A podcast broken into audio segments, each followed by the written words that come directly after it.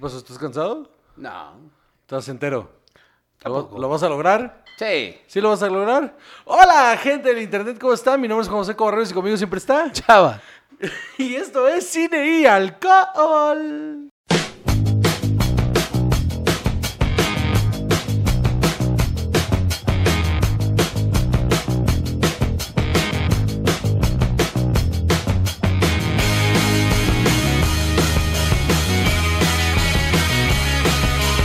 Yo creo que este es uno de esos episodios memorables que la gente siempre nos exige. Eh, hemos llegado a la grabación de este episodio. Les voy a dar el contexto. El día que se está grabando esto es el, el onomástico de Chava. Entonces, empezamos pues a tomar, si ustedes me siguen en las redes sociales, se habrán dado cuenta que pues esto empezó temprano. Entonces, ¿estamos tomados? Sí. Sí. ¿Muy tomados? También. Sí. Entonces, tenemos harta información Eh. el día de hoy eh, este, para ustedes. Escuchas y video escuchas. Eh, este... Y. Pues es que como dirías a alguien que escucha un podcast en YouTube. No sé mano? si televidentes funciona porque Tele- aunque no sea televisión es a distancia. Y nos ven aparte en la tele. Mucha gente conecta. O sea, yo veo YouTube en la tele. O sea, no lo No, veo yo en también. entonces yo lo veo en la tele. Bueno, entonces, damas y caballeros, hay arte de información. Sí. Estamos aquí a lo largo y a lo ancho de la República Mexicana, también en la Unión Americana, en el cono sur del continente, Centroamérica, países de Europa, Asia, etcétera, etcétera. Entonces, Chava, ¿cómo estás? Bien. ¿Estás Sí. bien? ¿Sí, sí vas a poder? Sí, es una hora, ¿eh? No, sí, sí lo aguanto. Sí, lo aguanto. sí puedes una hora de esto. Sí, claro que sí. O sea, hace mucho ustedes nos dijeron, hoy ya no se ponen tan pedos como antes. Felicidades, lo lograron. Ay. Hoy estamos muy borrachos, damas y caballeros. Y, y- y aparte la información es bastante precisa, entonces esto va a estar Ajá. bien divertido escuchar. Porque bueno, ¿qué vamos a cuando tomar? son 150 notas, pues X, ¿no? Pero Y como es cumpleaños de Chava, se nos regalaron unas cervezas. Entonces, ¿qué vamos a tomar el día de hoy, Chava? eh, vamos a tomar una cerveza. Síganos en todas las redes sociales. Claro que sí. Feliz cumpleaños, mí.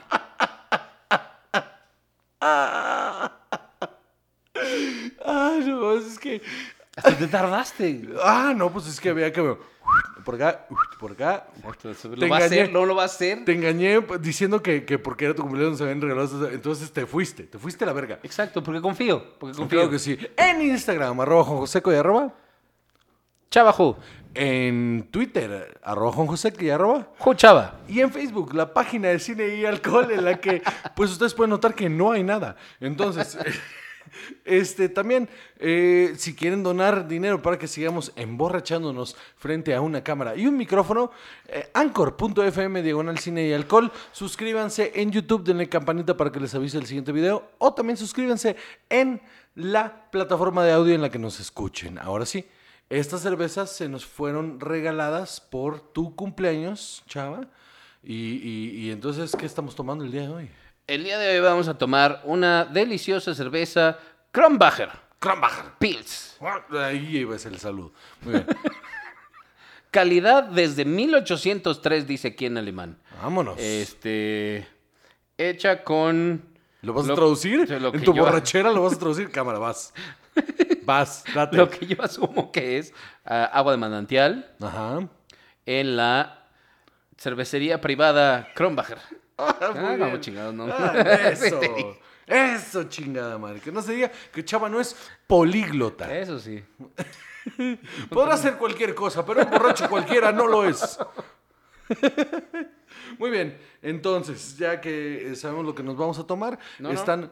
eh, ah, ¿Tenemos más información? supuesto que tenemos más por información. favor. Eh, es que aquí están las notas de sabor. Mm. Esto sí tendrán que disculparme porque sí lo voy a tener que traducir en, en- al, o sea, al vuelo. Mm. Este, Bueno, al vuelo se hacen las mejores cosas, entonces date.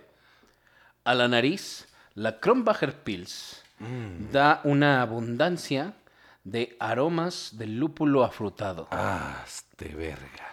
las cuales dan el pie a una hermosamente balanceada. Así dice, güey. Ok, ok. No, yo te creo. Eh, Puede estar diciendo cualquier mamada, ¿eh? O sea. aquí dice. Ok, yo te creo. hermosamente balanceada eh, columna de malta al paladar. Backbone, es que eso es lo que dice. Fresca y suave. eh, la famosa agua de manantial y lúpulo Hallertau eh, aseguran que la cerveza es fresca, limpia y ofrece un refrescante y duradero sabor con un final ligeramente amargo. Estoy seguro que todo eso, bien dicho, suena increíble. Naturalmente llena de sabor, güey. O sea, ¿te pasa leer esto? Pedísimo. Súper. Estoy al mero pedo. Muy bien, muy bien. Esto está muy cerca de lo que Muchísimas dice aquí. gracias, muchísimas gracias a Daphne, mi esposa, por regalarnos estas cervezas. Este, me pidió así de eh, que le mandara un saludo como si esto fuera hoy. Así de, un saludo a Daphne. Hola, Dev. por que nos está viendo ya, allá en casita. Mira, te mando un, un beso ahí, donde te quepa. Muy bien. Entonces, damas y caballeros, ¿por qué no empezamos en este momento con la información? Resulta que salió el first look de The Mandalorian, Juan José. Mm, la segunda temporada de Mandalorian que se estrena el 30 de octubre Así es. en Disney Plus. Sin embargo, no desesperen, dos semanas después ya va a estar Disney Plus en que México. es el 16 de noviembre. Entonces, aguantemos vara, aguantemos vara. Podemos ver esos dos episodios de un jalón, porque aparte, cada episodio es semanal, entonces no tenemos un pedo.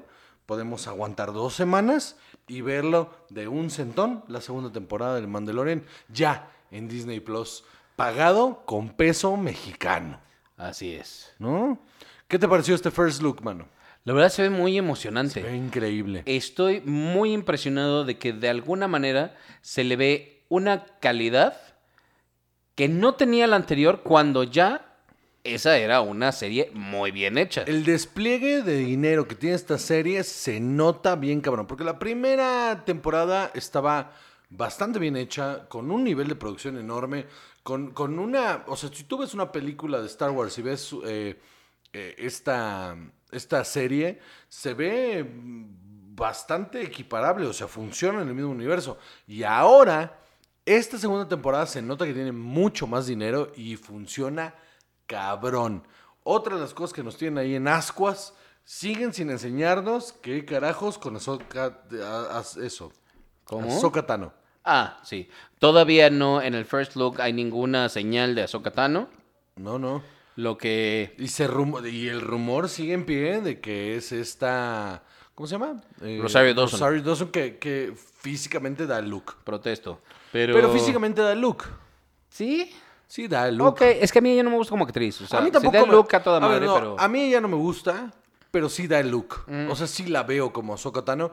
Ahora, ella como actriz me parece que está muy por debajo de la cartera enorme de actores que tiene esta madre. Incluso Carl Weathers, ¿eh? O sea, Exacto. Eh, a quienes vimos en este first look es a Carl Weathers, a Pedro Pascal, obviamente, y a Gina Carano. sí, señor. ¿No? Eh, también vimos algo sobre Giancarlo Esposito, Ah, que sí, que- continúa su trabajo como... Que de el- hecho va a tomar un rol más prominente en esta segunda temporada. que eso está interesante. O sea, estábamos hablando de que Giancarlo Esposito está... He's en so- todo. He's so hot right now. That Hansel. Así es. Y, y está cabrón porque en un periodo de 10 años pasó a ser un character actor a ser un actor bastante Yo en la renombrado. primera cosa en la que lo identifico es en The Usual Suspects. Yo en Breaking Bad. Pero este... Ah, la verga, salen de Usual Claro que sí. Suspects. Ah, la Claro, verga. él es el agente que No, lo está Sí, claro buscando. que sí, sí, sí, pero no lo digo reconocí. ¿Cómo se llama? Está cabrón, está, pero igual, character actor, pues. O sea, Sí, sí, hasta sí, que no hizo su papel en Breaking Bad de, de, de este, ¿cómo se llama? El de Breaking Bad. El, el- Eh, el- el de los pollos hermanos. Oh, eh, Pollos Hermanos. Ajá. Él, hasta Ah, que no hizo ese papel, espérate. no tomó relevancia realmente, ¿no? O sea, No, no, no, no, no era nadie terriblemente interesante. Pero también es la voz del ex Luthor en la nueva serie de Harley Quinn. no, no, y en The Eh, Boys. En The Boys está Edgar, excelente papel. Excelente. Tremendo. Eh, parecido al de... El de Breaking Bad. Sí, no sé por qué iba a decir otra cosa terrible. Eh, pero sí, parecido, pero aún así suficientemente diferente. Su personaje en Better Call Saul se llama Gus Fring. Ah, Gus Fring, claro que sí, perdón. Disculpen ustedes, es, es prácticamente canon de esto y se me va el pedo. Estamos borrachos. Uy, uy. Entonces, em, me, me gustó mucho todas las secuencias que nos mostraron en el first look. Todo se ve eh, cabrón. Y creo que los riesgos de esta segunda temporada están mucho más altos. Al grado que hay ciertos directores, porque algo que llamaba la atención en la primera temporada era la cartera de directores que traía y que algunos repetían episodio. Al parecer, en esta segunda temporada no se va a repetir episodio de director, pero hay ciertos nombres ahí bastante interesantes. El que a mí me emociona más cabrón y porque es un director que guardo en mi corazón muchísimo porque entiendo lo que hace. No le celebro todo, pero entiendo lo que hace. Es Robert Rodríguez. Así es. Me muero por ver un episodio dirigido por Robert Rodríguez. Y parece que Robert Rodríguez va a ser el responsable del primer episodio No, de... no, no, no, no. Ese es de este ¿John Favreau? John Favreau. Ah, tienes razón. Él arranca. la Bueno, temporada. pues entonces no. El personaje de Usual Sus- Suspect se llama Jack Byer. Ok. Ah, sí, sí, perfecto. Ya sí. lo sabemos. Claro que sí. Ok, perfecto. ¿Qué, qué, qué esperas de esta segunda temporada de Mandalorian, mano? Mira, no he tenido mucho tiempo de ver más de los primeros tres episodios que vi. Ok. Eh, pero yo creo que esta segunda temporada de The Mandalorian nos va a hacer lo mismo que la segunda temporada de The Boys, que va a... Que la primera temporada fue una construcción de personajes y la segunda es puro payoff, ¿no? Muchas gracias por explicarlo. Sí, es que si no te ibas a tardar tres horas. Sí, Una cosa muy importante que a mí me llama muchísimo la atención de cómo se hace de Mandalorian no sé si sabías esto, Chava, hay una tecnología que es relativamente nueva en la que ya no se usa pantalla verde, sino que es un set negro con unas pantallas curvas enormes. Entonces todo el background se proyecta en esas, bueno, no se proyecta, sino que más bien sale de esas pantallas. Entonces todo el background que tú estás viendo realmente eran unas pantallas y no era perforado en un, en un, en un green screen, sino que son unas pantallas que son móviles, que si el personaje se mueve, la pantalla respeta el movimiento del personaje. Es una locura esa tecnología. o sea, pero en esencia es el mismo mecanismo de quitar eh, la pantalla negra y... No, no, no, porque no hay una pantalla negra. O sea, es un fondo negro, es un set enorme, que, que es todo negro, Ajá. con tres pantallas tres, cinco, quince pantallas curvas enormes, el tamaño Ah, de de las pantallas, o sea, pantalla, pantalla, como televisión. Sí, sí, sí, sí. What? Sí, sí, y es el fo y, y entonces ponen el fondo en esas pantallas y alimentan con props para que haya perspectiva. Claro. Entonces, el prop y la pantalla, eh, cuando tú los filmas, cuando tú los filmas, tienen exactamente el, el mismo grado de. eh, porque están en 8K esas pantallas. Entonces tienen la misma calidad visual. Tú no sabes diferenciar a la hora que graban en 4K el, el- el- el- el formato, no, no diferencias entre una y la otra. Y como, como esos fondos fueron previamente filmados con sombras, con, corre- si, si se mueve el personaje, hubo 15 cámaras que capturaron todo el movimiento de las sombras. Entonces, si él se mueve, la sombra se mueve con él. Wow. Una tecnología impresionante la que trae Disney ahorita en ese pedo. Está cabrón, ¿no? El futuro es ahora, Juan José. Está muy cabrón. Y, y justo a eso vamos. El futuro es ahora. Entonces, The Mandalorian.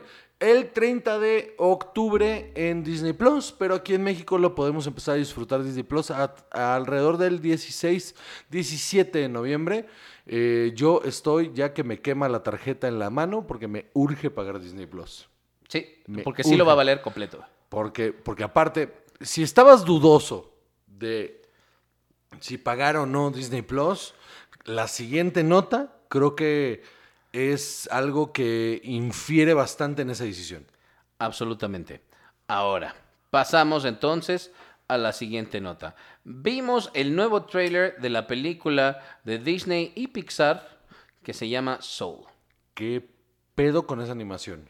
La animación está muy cañona. Pero hay, hay momentos en- de, de detalles, porque aparte supieron hacerlo muy bien a la hora del tráiler, en meterte en inserts, en, detalles de pies, de manos, de, en, panorámicas en las que ves eh, coches, todo, que si no estás poniendo atención, parece una imagen real.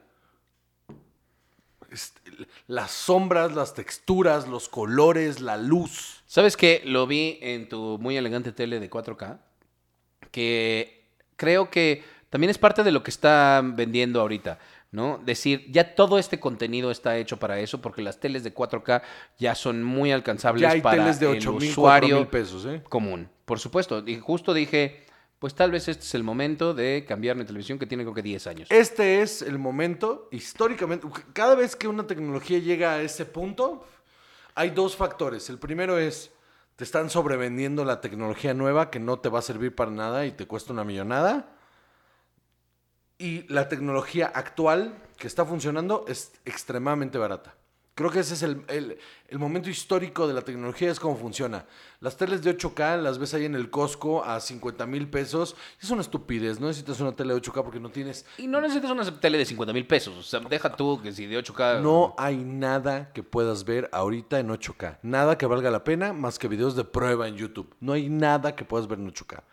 Entonces no necesitas una tele 8K. Pero en 4K esta luce muy cañón. ¿De cuántas pulgadas es tu televisión? 55. Presúmenos más. Este. No está tan grande. es que la mía es de 32, mano. Este. Y la verdad es que sí se ve de una manera que dices. Es que de todos los factores que están terminando de matar al cine en sala, ese es uno de ellos. O sea, la, la, la, La calidad. la calidad visual. Y si tienen algún sistema de teatro en casa, o por lo menos un soundbar que esté muy Porque bien aparte, justo, hecho. hay un soundbar ahorita de, de Samsung que es una locura. Es Dolby Atmos. Que, que, que yo no entiendo cómo funciona esa madre, porque ya me sobrepasan esos niveles de, de tecnología. Que el puto soundbar está aquí y si el sonido viene de atrás, lo escuchas atrás, mano. Es un soundbar que cuesta, es una locura ahorita ese soundbar, cuesta como 12 mil pesos. Sí, no, para un soundbar es una... Es una locura. Ajá. Pero es que la calidad de sonido que tiene esa cosa está impresionante, mano. Impresionante de verdad. Entonces ahorita, mira, yo le estoy apostando que me voy a comprar unas Edifier, unas bocinas Edifier que son bocinas que replican un monitor de estudio. Ok. Las voy a poner enfrente de mi televisión y va a ser una experiencia hermosa. Hermosa. No necesito más. Ahora, vamos a hablar de Soul. Sí. ¿Qué te pareció este corto? Visu- El tráiler. Visualmente es una locura. Nunca en mi vida había visto animación en 3D que se viera así.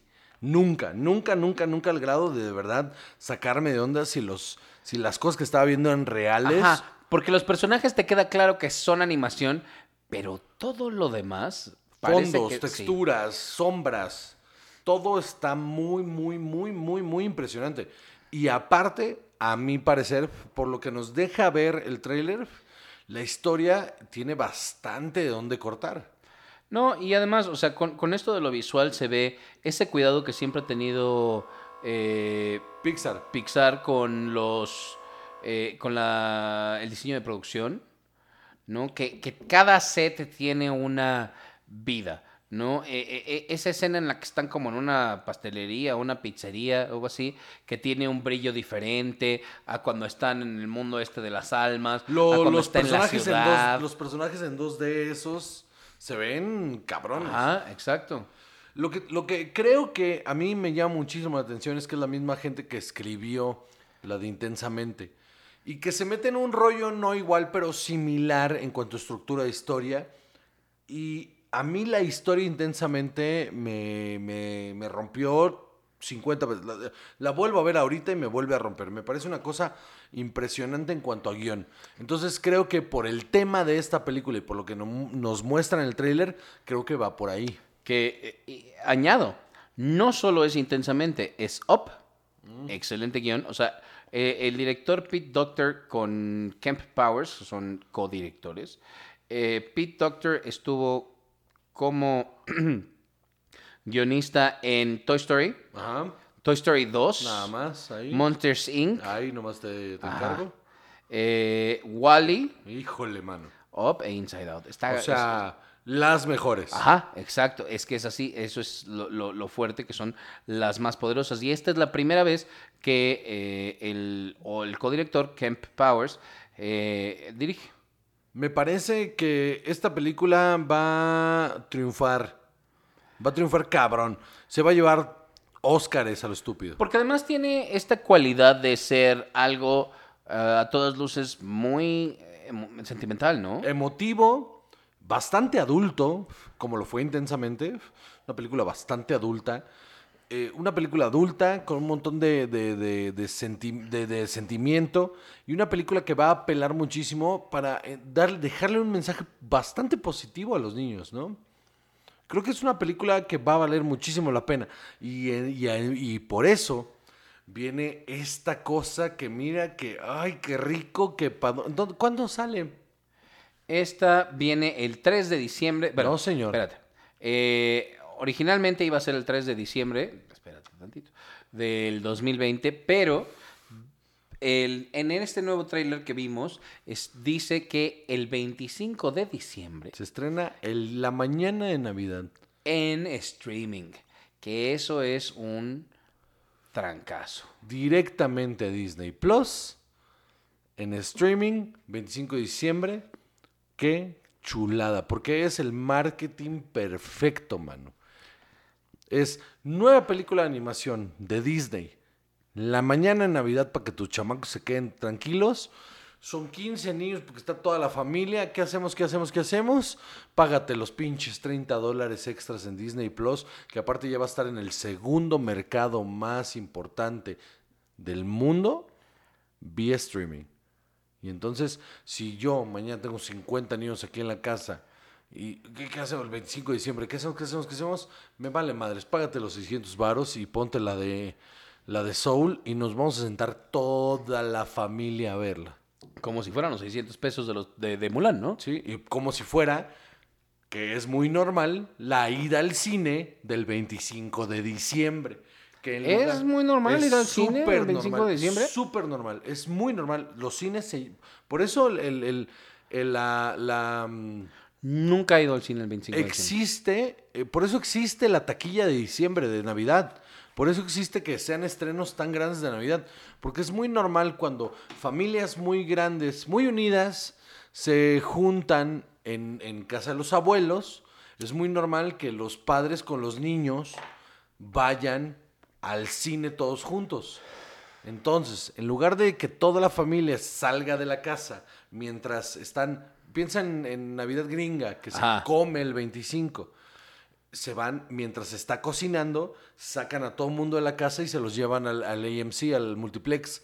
Entonces, aquí en México lo que pasaba es que esos estrenos eran para familias pequeñas que decían que hacemos este 25, no hay nadie afuera, todo el mundo está- vámonos, Vámonos al cine. claro. Eh, eh, eh, funcionan los dos mercados por esa razón. Ahora, no tienes que salir de tu casa. Los metes en un cuarto, les pones la tele 4K de 55 pulgadas, los sientes a todos con palomitas mientras la abuela está terminando la cena, se, se chutan la película, todos juntos en la sala o en un cuarto. Y entonces Disney vuelve a pegar durísimo la patada a la distribución. Es que ya no hay vuelta atrás con esto. Aparte, película de Oscar. Sí, exacto. Es que eso es lo interesante, porque esta película está llena de... eh, Elementos, ¿no? ah, gracias. eh, que son muy de, como lo que dices, de Oscar. eh, gente muy talentosa, ya vimos a los directores. No solo es eso, el soundtrack está dirigido o hecho por Trent Reznor y Atticus Ross. Que son garantía de Oscar. Que además está muy interesante. No sé si Trent Reznor tenía una película para niños antes. No. Que eso está muy bueno. Sí, sí. O sea, debe ser un experimento interesante. Atticus Ross y Trent Reznor llevan una eh, película que hacen, película que ganan Oscar. Sí, sí, sí, sí, sí, porque, o sea, son muy evidentemente músicos increíbles. Porque Trent Reznor es un puto genio musical. Y al reparto que ya conocíamos, que eran Jamie Foxx y Tina Fey, eh, se confirman otras voces que son Graham Norton, Rachel House, Alice Braga, eh, Richard Ayoade, que es el de The IT Crowd. Pues Sí, si nunca la han visto, véanla. Que es Y- un actorazo de comedia. Buenísimo. Y June Squibb. Es un reparta. O sea, esa película tiene toda la fórmula para quedar nominada por. Si el guion está bueno, por mejor guion. Mejor película animada, incluso mejor, Mejor, película. película. Porque este va a ser un año muy interesante para esas Va a cosas. estar muy interesante. Y lo que esto nos deja es, otra vez, si esta va para streaming y tenemos The Mandalorian y ya tuvo algún éxito el, el experimento de Mulan, pues, insisto, no hay vuelta atrás. No, no hay vuelta atrás. Me parece muy triste, o sea, yo, yo, yo he peleado mucho con esto. Sí. Eh, he dicho que a mí no me encanta la idea que, de que sea así, pero Pero piénsalo. entiendo por qué es y me queda claro que ya es. Porque hace rato estábamos pensando como cuáles, pues, está muy interesante lo de los premios, cuáles serán las tendencias, ¿no? Y empezamos a ver en nuestra investigación que Netflix es el contendiente a los Óscares. The Devil All the Time, Five Bloods, ahorita vamos a hablar de un par más. Disney Plus va con todo, con, con esta de, de Soul. O sea, las películas que están perfilándose a ser las películas más importantes del año, todas son o producidas directamente por un streaming o terminaron en un servicio streaming. Así es.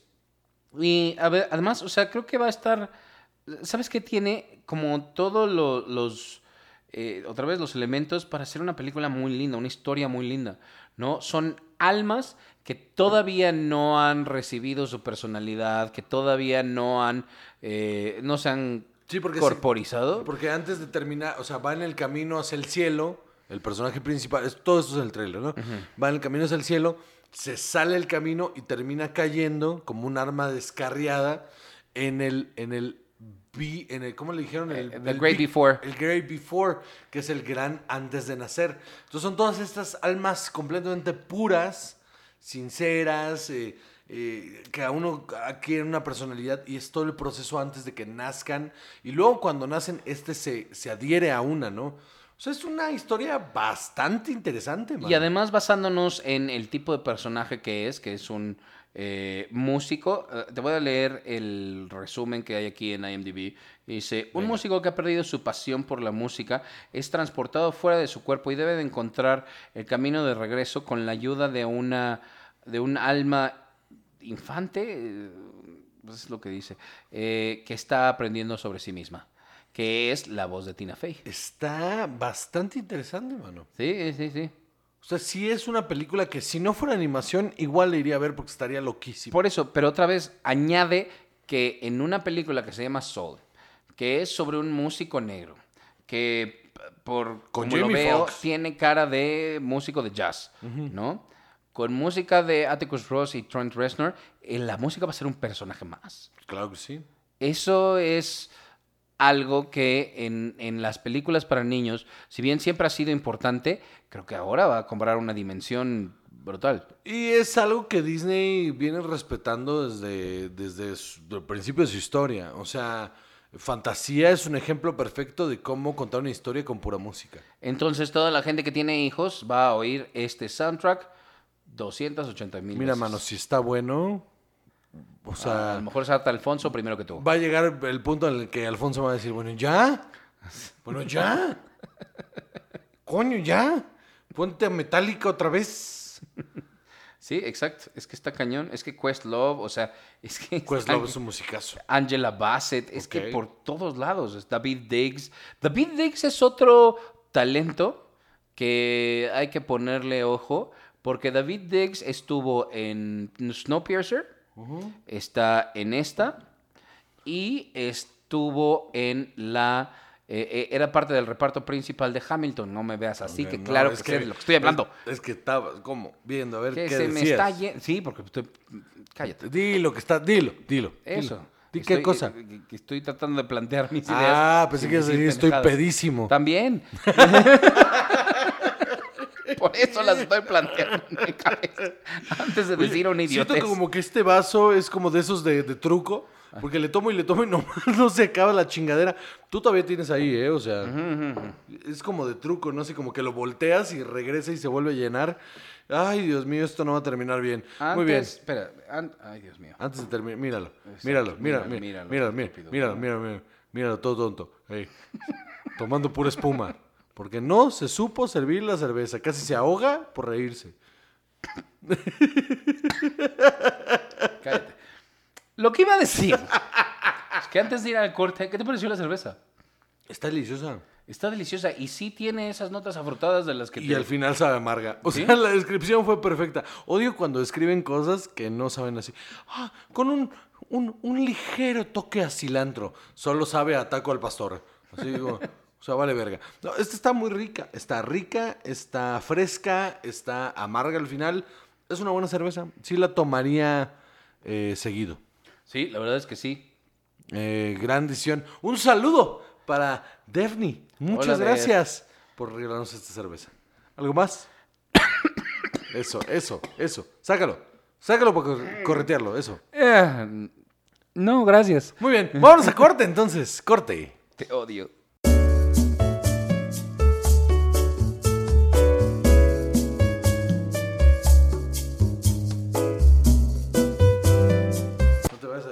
Nunca. ¡Regresamos!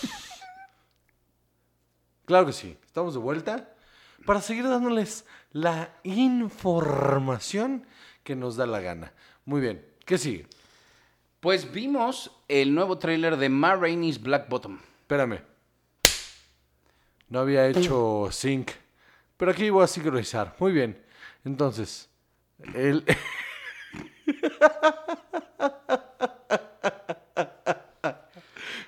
No voy a Ahora no fui yo. No voy a cortar, no voy a cortar, no voy a No, cortar. no, no, no, ya sé. Ya te Entonces, el, el, el, el qué?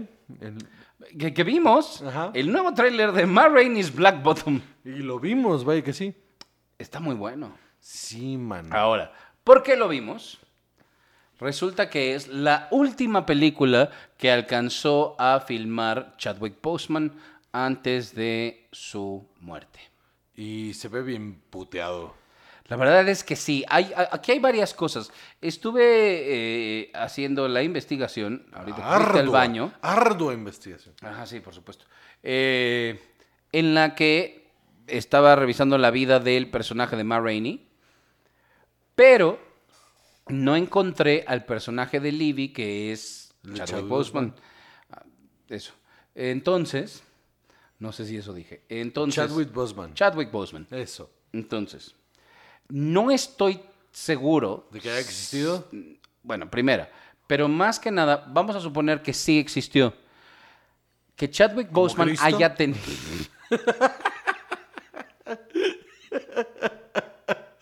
Entonces, ¿qué decías? Pues fíjate que Ben Partenos tuvo un hijo que. No, espérate. Bueno, este. vamos a poner- eh, una historia. Bueno, eso es para leyendas legendarias. Saludos. Ajá, entonces. Estoy bebiendo, cállate. Eh, Entonces, resulta que no estoy, no estoy seguro si el personaje de Chadwick Boseman era así físicamente. Entonces, sí podemos pensar que eh, lo que hace que él físicamente se vea tan flaco, tan demacrado. demacrado, sea el cáncer, que desafortunadamente se lo estaba acabando, o era parte de su preparación física para el personaje. Porque también, o sea, eso es algo que tomar en cuenta Por la época, ¿no? por la época y porque él era un actor muy comprometido y este tipo de papeles de repente requieren esa transformación. Sí. Y si era un músico eh, que no tenía tanta suerte, que no estaba tan bien nutrido, pues no podía tener el físico de la Pantera Negra, ¿no? O Pues sea, no. también. No, no, como Fat Willard. Este no. Ajá, o sea, exacto. De- O sea, el- en, en Black Panther el, el- el individuo está enorme, todo lleno de músculos, así. Y, y luego lo ves aquí. sí en la cara se le nota, como dices, está todo demacrado. Pero no sé si eso sea a propósito o si es parte de la película. Estaría interesante. Pienso yo que tal vez sea parte de la preparación porque eh, dentro del... Davis. Ahorita vamos a Viola Davis, pero... Porque dentro de muchas de las cosas que se hablaron cuando murió Chadwick Boseman es que en la producción, o más bien dentro de los ejecutivos de, de Marvel, no estaban como tan al tanto de su estado de salud. Solo sabían que estaba mal. ¿no? Ajá. Pero me, o sea, te imaginas que un productor de Marvel a la hora que ve, o sea, eh, los eh, ¿cómo se llaman? Los dailies de, de esta película. No, no, si todavía Oye, traigo ese término. aquí. Ay, ese Eh, término de producción. De esta película hubiera dicho, espérame, Explícanos, este ¿qué es un daily? Porque la gente no sabe qué es un daily. Explícalo tú, por favor. el daily es nada más y nada menos que una hoja que hace el resumen del día al día de la producción. Eh, Es cierto, entonces es el material que se acabó, se alcanzó a grabar ese día. Y entonces, o sea, a la hora que ellos lo vieran, hubieran dicho, evidentemente este señor tiene un problema. Sí. ¿No? O Porque pues, lo ves y dices, No, pero él ya había avisado como dos años antes, ¿no? O sea, cuando estaban filmando Endgame, ellos ya sabían que ya, o sea, ya estaba como de, bueno, pues... pues sí, pero tan en... O cuando- sea, o sea, en Endgame todavía salió ahí como medio musculoso. Los 20 minutos que sale. Que además también qué mérito, ¿no? O sea, ese hombre con, con- con el cáncer y todo, está todo musculoso. ¿Y cuál es nuestra excusa? Eh, ¿No tenemos cáncer? Por eso, entonces, no tenemos motivación para estar mejor. No mames, a mí me ofrecen 25 millones de dólares mañana, mañana, chava. Cambio mi estilo de vida por completo y hago, Lagartijas todo el día. hago el remake de Rocky. O sea, me vale súper verga. Contra Iván Drago el tercero. If he dies, he dies ahí. If he dies, he dies. Agarrando- Aparte, yo como Iván Drago. Sí, o claro. sea, Agarrante a madrazos con el Rocky de Alex Fernández o alguien así. Ajá, sí. Alex, Alex Fernández siendo Rocky y yo soy este eh, Iván Drago. If he dies, he dies. Yo vería eso, absolutamente. Nada más porque me agarro madros con mis amigos, ¿verdad? Es bueno. Bueno, entonces. Este, entonces, bueno, está eso. También, dentro de las transformaciones físicas, pasamos a que no nos fue inmediatamente evidente, claro que lo que necesitamos es más mezcal, eh, no nos fue inmediatamente ¿Tú evi- quieres? No, no, eso no, es- eso no fue lo que dije. Este, que fuera Bueno, Viola Davis. disclaimer, disclaimer. Chava fue el que dijo que los eh, influencers eran nazis. Ok. sí, continuemos, continuemos, continuemos. Yo no lo dije. No lo dije. Es muy claro el statement que se hizo, que solo se estaba dejando esa idea ahí, para que la tomara quien quisiera. Sí, así le dijo este Pío XII a Mussolini. Entonces, ¿qué? Pío 12 amusos de la bolas. Wow, muy bien. Ok. Eh, Referencia eh, histórica, súper. Ok. Este.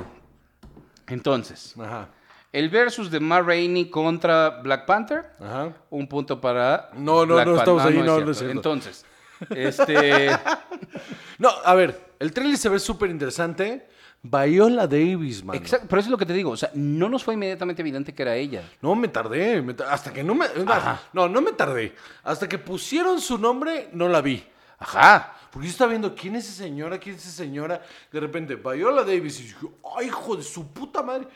Y, y Ahora. Oscar Bate, durísimo. Ah, exacto, es que hay que hablar de eso, porque muchas veces nos han hecho estas transformaciones dramáticas de algún actor y generalmente son, como dices, Oscar Bate.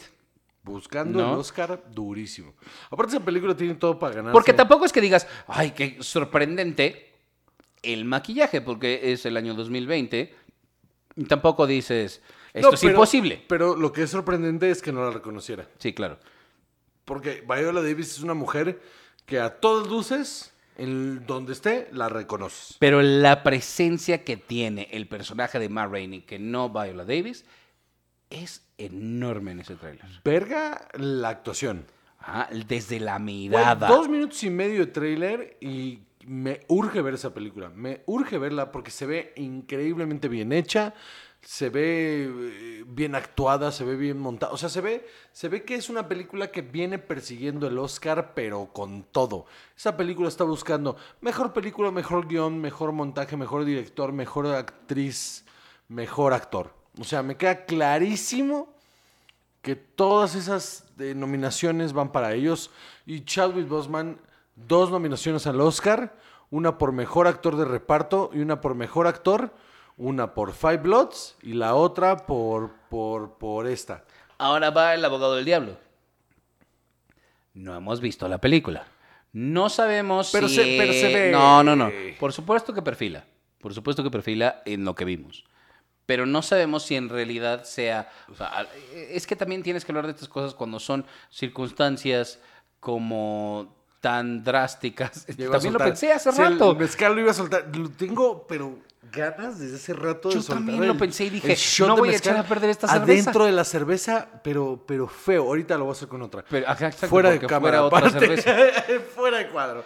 Eh, Yo también lo pensé hace rato. Pero no, al rato. al Esta rato. cerveza está muy buena. No, no, sí, sí, la verdad sí. Entonces, o sea, también tienes que pensar que cuando existen estas circunstancias tan dramáticas Ajá. para los actores que van a tener nominaciones póstumas, hay que decir, ok, Juega a favor. ojalá, por supuesto que juega. güey. Juega a favor bien cabrón. Ajá. Aparte, Five. Bloods. Five Bloods sí se lo merece. No. No. La nominación sí, pero el Oscar no. No. Que lo nominen por mejor actor de reparto en Five Bloods, no tengo ningún problema. Pero si en esta lo hace cabrón, se lleva el Oscar de mejor actor sin ningún problema. ¿eh? Absolutamente. O- ojalá que sí. El Porque que además, eh, o sea, otra vez, gran actor. El Oscar, que hasta ese momento que vimos el trailer me quedaba claro, el de Viola Davis. Pero después vimos otro trailer. A lo que voy es que esta película sale directa a Netflix. Es una película de Netflix. Igual que The Devil All the Time. Que es contendiente durísimo al Oscar. Esta va igual. Y además, o sea, esta película sale en un momento, eh, eh, el 10 viene el 18 de diciembre eh, para Netflix, en, en un momento histórico Ajá. en el que también... Es una historia que está planchada este para... Ajá. Ajá, otra vez. Es, es, es jugar al abogado del diablo. No es quitarle mérito para no, nada. no, Pero está visto. planchada para los Oscars. Está planchada para Ajá. los Oscars. Yo pienso que, que- que parece estar muy interesante la historia de esta cantante de blues, porque era una cantante de blues. Ma Rainey, se llamaba Gertrude Ma Rainey, que había nacido, eh, su nombre... La de regalías que va a tener su familia en cuanto salga esta Imagínate película. Por toda la- todas las veces que va a sonar su música en, en- en Apple Music, en, en- en- en Spotify, va a ser una locura.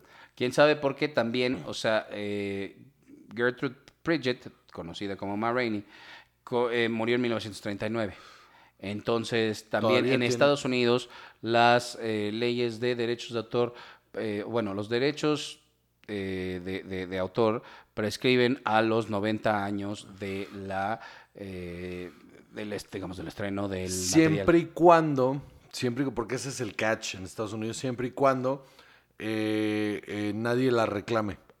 Entonces, si la familia tiene los derechos en el momento en el que ella muere, ellos firman un contrato nuevo y entonces son 90 años más. Pues ojalá, porque la verdad es que esto va a ser eh, una cosa muy interesante. Creo que Viola Davis parece que es su voz quien es, eh, a la hora de las canciones. esa mujer es y qué impresionante. vozarrón se le oye en el trailer. Esa mujer es impresionante, es, es una de mis actrices favoritas de los últimos 10 años, pero sin duda. Ahora, va el otro gancho Posible para el Oscar de esta película.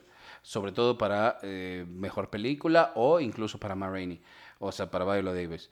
Que es que, eh, que aunque varias de las eh, canciones mencionan su sexualidad en eh, amoríos con hombres, hay algunas que hacen referencia al lesbianismo y a la homosexualidad. Entonces, eso es otro tema tremendo en este Mujer, momento. negra, lesbiana, todos los Oscars. Así es.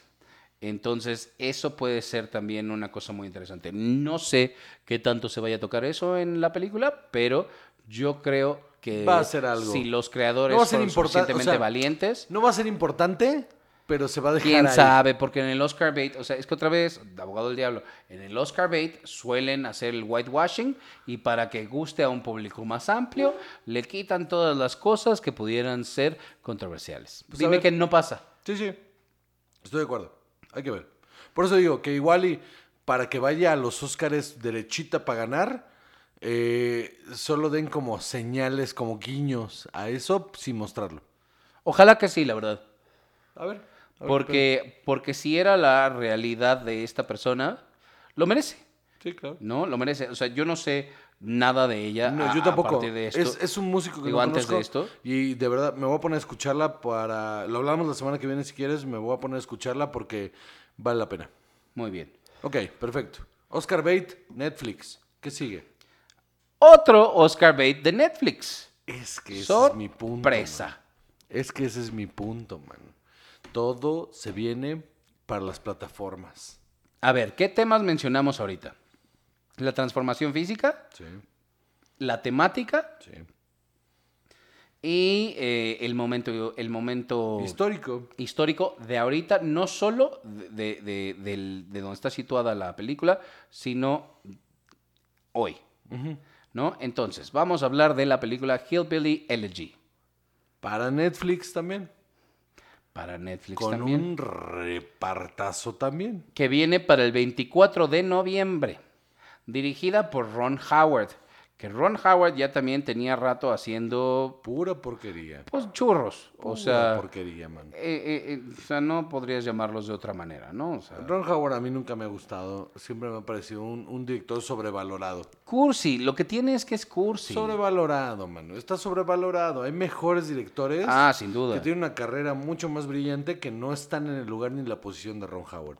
Lo más brillante, y lo re- le reitero para que vean que no es llamarada de petate, lo más brillante que ha hecho ese güey es ser el narrador de... eh, de ay, a la verga.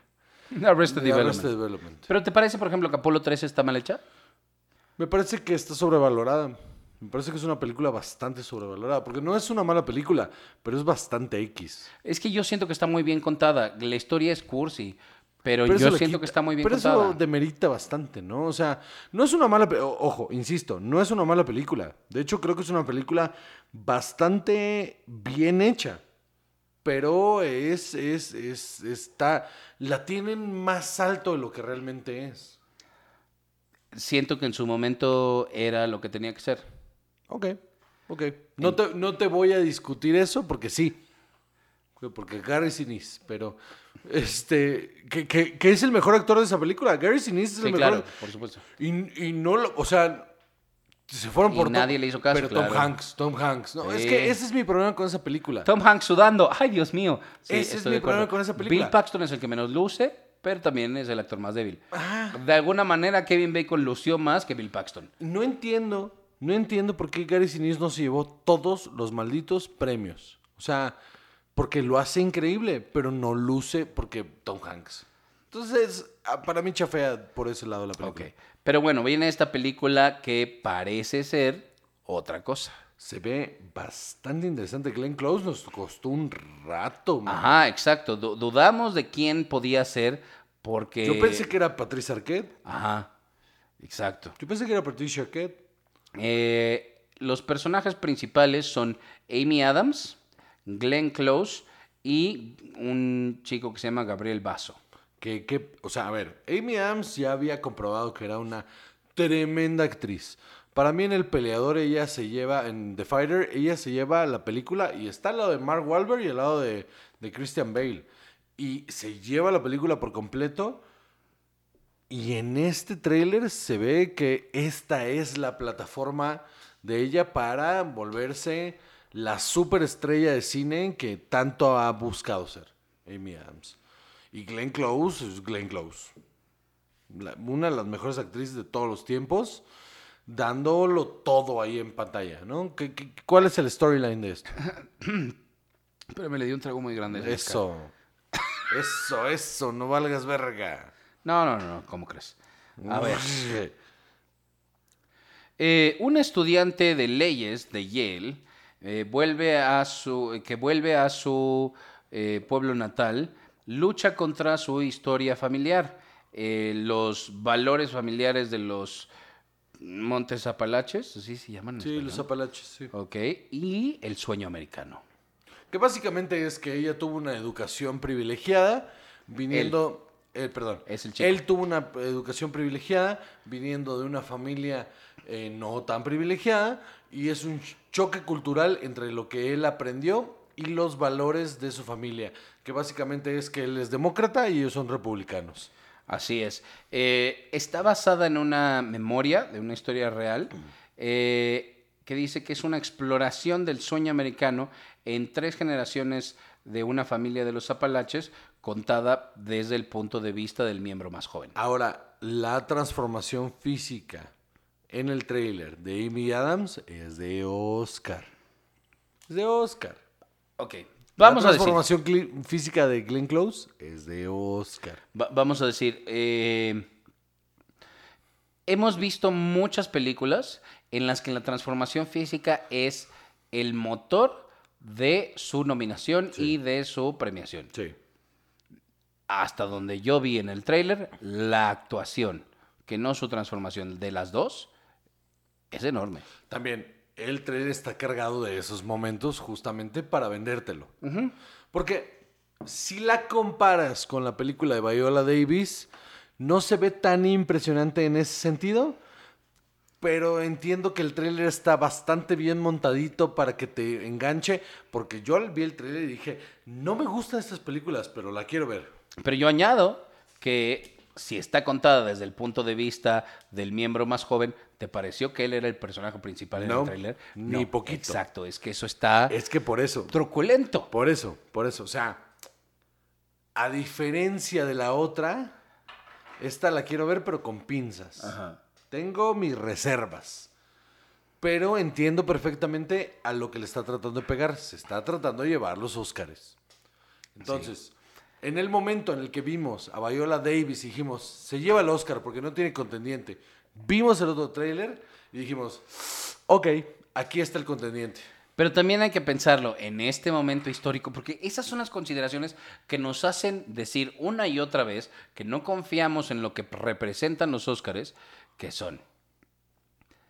Esta temática es los que llaman en, en- en inglés los disenfranchised, ¿no? Gente de un pueblo muy pobre, sin mayor representación, que no tiene acceso a mayor eh, a mayores recursos.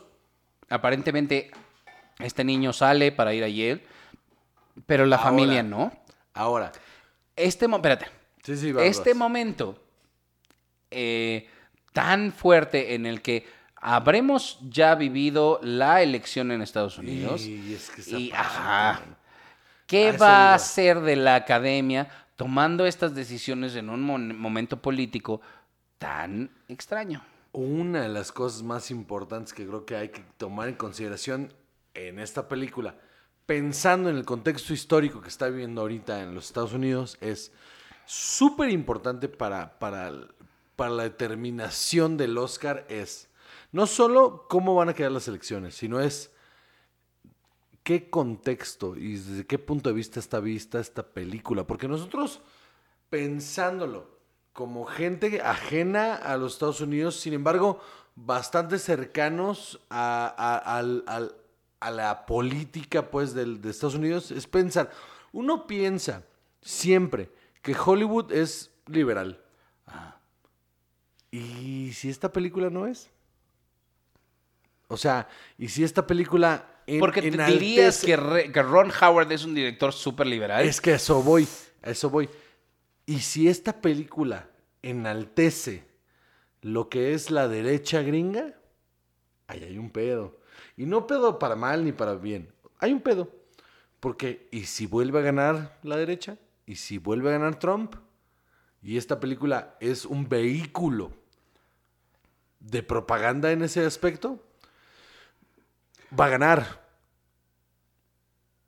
Pero si no, o sea, es que Ay, por eso me cagan los premios, güey. Por eso me cagan los premios. Porque no puedes eliminar el, el- el- el- el- el elemento humano de decir, es que estoy votando a través de la una- visión del mundo y, y de mi momento. Porque aparte está tan polarizado el pedo que estamos en una situación política en la que como crítico, como artista, o como lo que tú quieras, como observador, si la película, o sea, esto es lo que está cabrón, si la película es buena, porque es buena, pero va en contra de los ideales políticos del momento, va a ser descartada.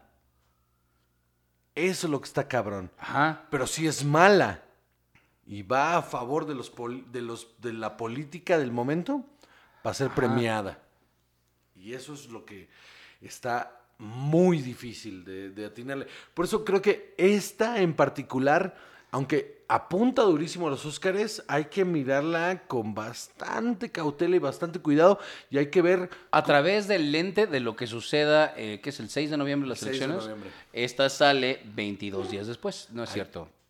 18 días después, perdón, no sé hay, hacer hay matemáticas. que, hay que verla, hay que verla. Hay que verla porque le agrega ese punto interesante. Sin embargo, creo que la de Viola Davis eh, se, se perfila mejor. Ajá, exacto. Porque es la apuesta segura para que Hollywood no siga sufriendo esta crítica de Oscar So White. Entonces. No, espera, falta un elemento que comentar. No, no, antes de cerrar. O sea, Ah, yo no he cerrado. O sea, Entonces, que no, no. No, no, no, yo solo No, iba a pues no decir para concluir. para concluir, chava. ¿Tienes algo más que decir? Sí, Netflix. Ajá. Es que eso era lo que iba. Es que eso era lo que yo quería tocar. Netflix, Amazon, Disney. eh, ¿Ya te vas a poner de mi lado? No, no, no, no, no. Es que yo no estoy diciendo que no vaya a pasar. No estoy No, ya diciendo. pasó. Ajá, No, exacto. ya pasó. Sí, sí, esta, esta ya no tiene vuelta de hoja. Esto ya no es Ya le escupí ya- a mi computadora. Ya no estamos Este, especulando, ya no estamos viendo que a ver qué pasa, ya no. No, esta es la realidad intrínseca del cine. O sea, aquí ya no hay. A ver qué. No, esto es lo que está pasando. El cine, en su formato, exhibición en sala, es obsoleto. Se murió. Va a sobrevivir gracias al cinéfilo promedio que quiere ver la misma película que está en Netflix, la quiere ver en pantalla grande. Y ese modelo de negocio tiene que cambiar alrededor. Porque si quieren sobrevivir, el modelo de negocio tiene que ser yo, exhibidora, para mostrar la película, me tiene que valer verga que esté ahí o acá. Y tengo que cambiar mi modelo de precios, tamaño de salas, oportunidades. Pero es que justo es eso. A ver, vamos a pensar. Este tipo de película en salas, a lo mejor no tendría un éxito tan grande. Exactamente. La onda Porque de no decir. van por eso me- aparte. No me la voy a sentar en mi casa a ver algo diferente. Sí. La otra es este tipo de películas que tal vez verías en algo como la Cineteca. Dirías, sí, pero como está en Netflix, ¿ya para qué? A la Cineteca ibas a ver, o yo por lo menos, las películas que no iba a ver ni en Cinépolis ni en Cinemex, ni en mi casa. Yo en mi casa tenía la tradición, y igual muchos de ustedes la tienen, yo tenía esta tradición de todas las películas que estén, eh, porque veía el Oscar Bait, y, pero lo dejaba ir. Cuando aventaba la nominación en enero, yo lo que hacía era decir, esta me interesa, esta me interesa, esta me interesa, y la voy a ver antes. A menos de que fuera una película que dijera, bueno, esta la quiero ver, punto. Y las demás las veía después de las premiaciones, seis meses después. Ahora, con este sistema, es. Ahí están. No nos va a quedar excusa de no haber visto la mayoría de las películas nominadas a los Oscars. Es que ahí están. Es que ahí están.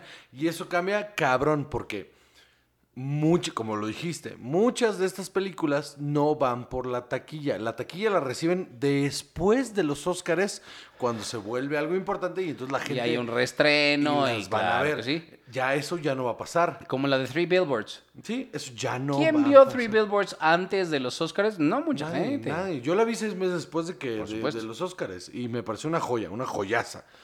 El, el asunto es que no solo no tenemos excusa para no verlas, sino que cambia el modelo, porque es película, que de todos modos ya iba a ver en mi casa y que aparte está nominada al Oscar. Entonces, van a, van a hacer el dinero que no estaban haciendo. Y eso mueve otra vez, una vez más, esta industria de la exhibición tiene que entender que se les acabó el juego y tienen que o agarrar a los streamings y decirles, perdón, la cagué y vamos a reestructurarnos para trabajar juntos o desaparecer como blockbuster, mano. No hay de otra. Esto ya hace meses decíamos, esto va a pasar y bla, bla, bla, y yo tengo la Y- razón. y- y- y ya pasó. y me puse letreritos y la verga. Es, ya pasó. Esta ya es la realidad. Esto ya se fue a la verga. Y la otra es que estos Oscars, yo creo que por primera vez en muchos años los voy a ver con mucho interés. Yo también. Después de mucho tiempo que me valgan verga los Óscares, esta es la primera vez que los voy a ver No por sí mismos. por el no- morbo de que. ¿Sabes qué? No, no es morbo. Satisfacción de que ellos mismos se van a tener que torcer las manos y entregar premios a diestra y siniestra a las plataformas. Se acabó. Porque por mucho que han dicho que solo este año, que todas las películas que tenían un estreno, que nada, se acabó. La promesa esta que Disney le hizo a los distribuidores, que no, que solo Mulan, se acabó. Se acabó. Todo va a ir a streaming. ¿Quieres mi película? Me vas a pagar tanto. ¿No la quieres? Bueno, pues, Pues te no la pases tú, y ya. puto. Exacto, Te vas a la verga. Porque todavía hasta la nota que vimos hace un mes era de, y los vamos a multar y que no sé qué. Así, que pa- ya no vamos a pasar películas de Paramount y Paramount. Órale, va, ok. Pues ya no Pues las que que pases. hacer. Pues chingas a tu madre. O sea, ¿Sabes de dónde sí las pasan? En Amazon Huevos. Pues sí. adiós. Pues sí. Adiós. Entonces, esta de Hillbilly Elegy, no sabemos mucho más de ella que lo que vimos en el tráiler. No, no tenemos más información de ella, pero, pero, va a ser uno de los grandes marcadores de este año. Contendiente al Oscar. Durísimo. No, y de la industria. Ah, no, la industria ya está en otra cosa. O sea, de verdad, yo sí ya lo veo bien claro. Esto ya, ya se cambió. Y el que, el que todavía tenga una esperanza, hablando de la industria, no, no, no el, el- el- el- la gente que va a ver al cine, no, no, no. Hablando de dentro de la industria. El que crea que después de este asunto de la pandemia, eh, las cosas van a regresar como estaban, es un idiota y lo deberían de correr. Se acabó. Exacto. Muy bien. Y, y todo está, yo creo que de, de lo que viene de esta historia está en el título de The Hillbilly Elegy. Porque aparte, una cosa muy importante es que a partir de noviembre, regularmente en cómo funcionaba el mundo, era cuando empezaban los estudios a sacar sus películas de Óscares para que eh, ahí estuvieran circulando porque se tenían que estrenar y la verga, entonces nos vale verga el dinero, pero había que ponerla. Ahorita ya están yendo streaming, entonces es un negocio nuevo, completamente aparte del que le van a sacar dinero a películas a las que no le sacaban dinero. Se acabó. Se acabó. ¿Algo más que agregar? Se acabó mi cerveza, se acabó el mezcal, se acabó el programa. Bueno, pues a la verga entonces. Ya ando hablando ya como el diablito, ya ando. Ya, ¿qué pasa? Ah, ja, ja, ja, Vamos a meternos una... Bueno, entonces, eh, damas y caballeros, yo soy Juan José Covarrubias y conmigo siempre está. ¡Chava! Y esto fue una emisión más de Cine y Alcohol.